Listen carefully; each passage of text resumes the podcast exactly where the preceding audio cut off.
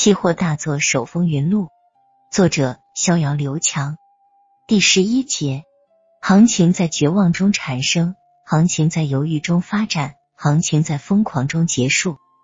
大理人民路天堂的左边酒吧，逍遥坐在一个不起眼的角落里，正在静静的倾听驻唱歌手那略带伤感的歌声。一首经典的老歌昨日重现，正好打到了逍遥内心的最软处。他的眼眶有些湿润了，时光似乎一下子回到了一九九八年。市场的行情突变让逍遥改变了计划，他没有回学校看望老师，而是选择了在公司复盘，一遍又一遍的复盘橡胶九八幺幺合约的 K 线，一遍又一遍的计算江大户的持仓成本，一遍又一遍的在文化财经软件里查看橡胶的相关信息，最后。他终于下定决心继续持仓待涨。九月十一日，橡胶九八幺幺合约跳空高开四十点，一路高歌猛进，以最高点八千二百四十元收盘。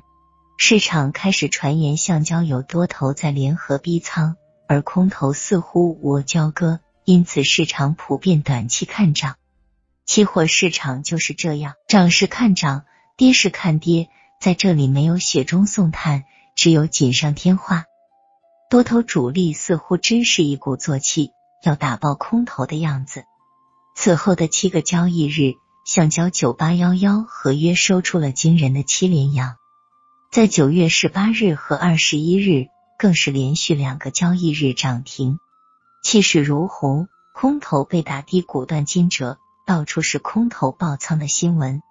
而在这七个交易日中，逍遥真正体会到了什么叫做爽字，看着自己的账户资金每天都在增长，他欣喜若狂。要知道，这七天赚的钱比他七年的工资还要多。当然，逍遥也没敢轻易浮盈加仓，因为毕竟是第一次赚这么多钱，他已经很知足了。九月二十二日，橡胶九八幺幺合约依然是涨停价开盘。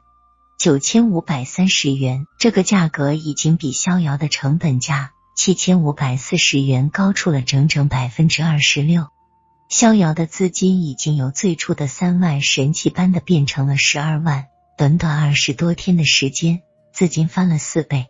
这就是期货的魅力，已经连续三个涨停板了，市场的看涨情绪到达了顶点，很多散户的空单早已爆仓。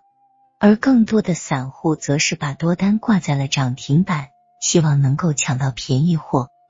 行情在绝望中产生，行情在犹豫中发展，行情在疯狂中结束。这话一点不假。正在大家猜测橡胶还要有三个还是五个涨停板的时候，突然一笔大单打破涨停板，橡胶九八幺幺合约迅速下跌，以迅雷不及掩耳的速度冲向跌停板。大有从涨停到跌停之势，市场一片哗然。主力出货了，这个传闻在市场不胫而走。刚才还在看多橡胶的散户们开始丢盔卸甲，夺路而逃。更多的人开始多翻空，希望能够捡到连续的跌停板。逍遥犹豫了一下，看看账户上的资金，一下子由十二万变成了九万多，心疼啊！早知道开盘就平仓多好。现在该怎么办？要是连续跌停，我这刚到手的十几万可就竹篮打水一场空了。平仓这两个字在逍遥脑海中不断的闪出，他迅速的以跌停价挂了平仓单，单子很快就成交了。橡胶九八幺幺合约没有跌停，在快速下跌之后又被拉起，以九千一百六十元收盘，收出了一根光头光脚的大阴线。形态似乎很难看了。逍遥查了一下成交明细，平仓价是九千二百八十元，还不错。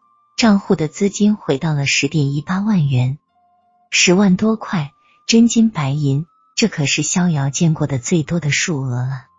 逍遥的心里就像是娶了新媳妇，不知道美到哪里去了。收盘后，逍遥又照例去给江大户打印了对账单。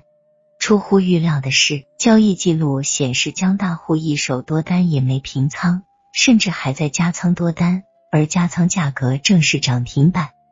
这是什么意思？难道橡胶还会涨？我平仓早了。逍遥有点意外。当逍遥把对账单放到江大户办公桌上的时候，他发现江大户似乎有些心事，闷闷不乐。逍遥也没敢多问，打了声招呼就赶紧退了出来。他知道这个时候交易者的情绪是最难控制的。九月二十三日，橡胶九八幺幺合约低开震荡，收出一根十字星。二十四日，橡胶合约低开震荡。然后迅速拉起，直奔涨停，市场又是一阵哗然。显然，前几天的大跌是洗盘，多头清洗浮筹之后，又开始拉升了。市场情绪迅速转多，空翻多又成为了主题。九月二十五日，周五，橡胶九八幺幺合约创出了历史新高九千七百元，市场一阵叫好声。似乎一轮新的拉升又要开始了，逍遥开始后悔自己平仓过早了。要是拿到现在，又多赚了好几万，咋办？再开多单进去？逍遥开始犹豫了。